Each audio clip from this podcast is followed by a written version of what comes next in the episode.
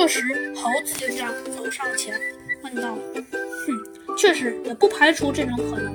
不过，你们见到雾状的东西了吗？”哎，这时一个选手看了出看出了这就是大名鼎鼎的猴子警长，立刻说道：“啊，猴子警长，原来是您来了呀！这确实倒是没有，但是我觉得可能是无色无味的气体。”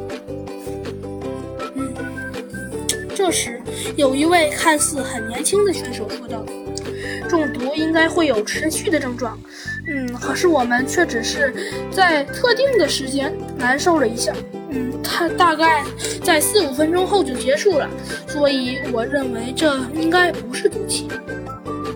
嗯，这次事件呢，一共导致了四十名运动员身体不适，六名警察呀正在附近继续询问着状况。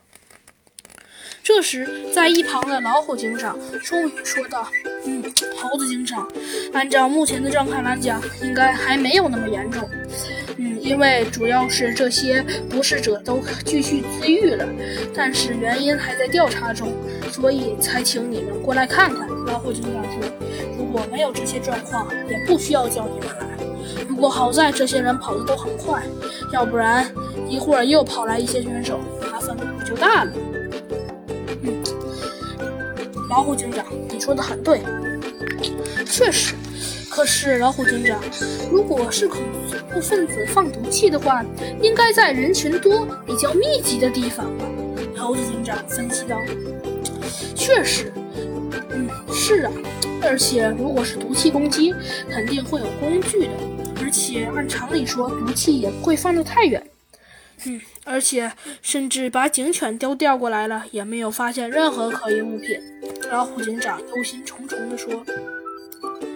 由于现场啊是正在比赛的赛道，而且又有其他东西的遮挡，所以呀航拍器并没有拍到当时的画面，所以案发时段的一切痕迹、证和物证都没法收集。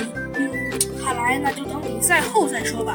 猴子警长也不能毫无证据的情况下胡说，于是他请老虎警长撤离了这里的警察，并让他们继续跑。很快。马拉松就结束了，没想到啊，第二天居然就爆料出了重大的新闻。